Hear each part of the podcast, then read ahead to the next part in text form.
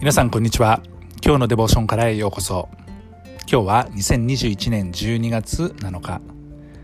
今日の聖書箇所はコロサイ人への手紙。1章13節。今日のデボーションタイトルは移転。それでは聖書箇所をお読みいたします。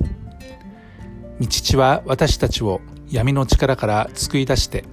その愛する御子の支配下に移してくださいました。支配っていう言葉はですねどちらかというとこうマイナスなイメージがあるかもしれません。従属関係とかって聞くとですね、力あるものによって支配される。そしてその、まあ、場所や地域、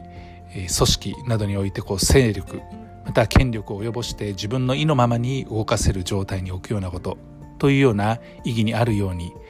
私たちはこの人間がですね他の人を支配する。そのことに、まあ、マイナスなイメージを持っていたりします。なぜでしょうか？それは人というのは不完全だからです。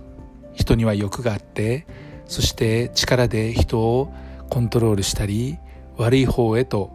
向かわしてしまうそのような性質または傾向があるからですね。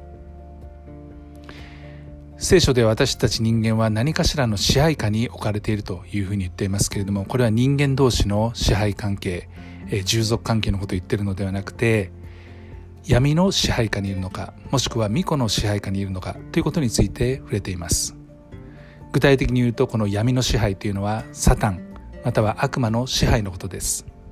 そして巫女とは神の巫女ですからイエス・キリスト神の支配のことを表しています。そして私たちはどちらかの支配下にいるんだというふうに言うんですね。皆さんがキリストのもとに来たのであれば皆さんはイエス・キリストの支配下にいますけれどもまだキリストのもとに来ていないのであれば闇の力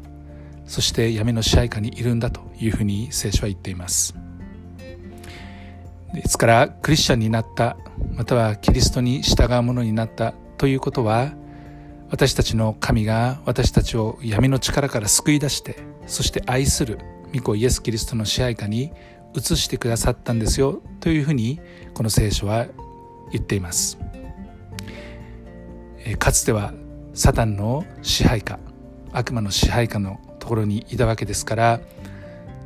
いわゆる悪魔やサタンの喜ぶことばかりをしていた状態にいました。しかし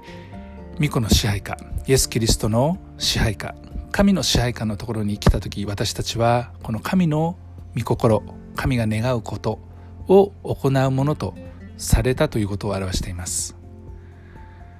どちらがいいのかそれは言うまでもなくまた一目瞭然ですけれども私たちは完全なる愛にあふれた神のもとにいることの方がはるかに私たちを滅ぼし盗みそして殺す者の支配下にいるよりはるかにいいわけですね。神の支配は人の支配とは違います。決して人を虐げたり苦しめるようなことはなさいません。むしろ祝福と平安感平和な状態に私たちを置いてくださいます。私たちはその中で安心感を覚えることができます。もし私たちがキリストを信じ従って生きる決意をしたのであるならば神の支配と神の祝福の中に身を委ね主からの安心感の中で主なる神様を信頼して歩んでいくことができます。ぜひ皆さんもキリストのもとに来て神の支配のもとに安心して歩むことを心から願います。愛する天のお父様あなたが私たちを闇の力から救い出して愛する御子の支配下に移してくださったことを心から感謝します。主イエス・キリストの皆によってアーメン今日も皆さんの歩みの上に神様の豊かな祝福がありますように。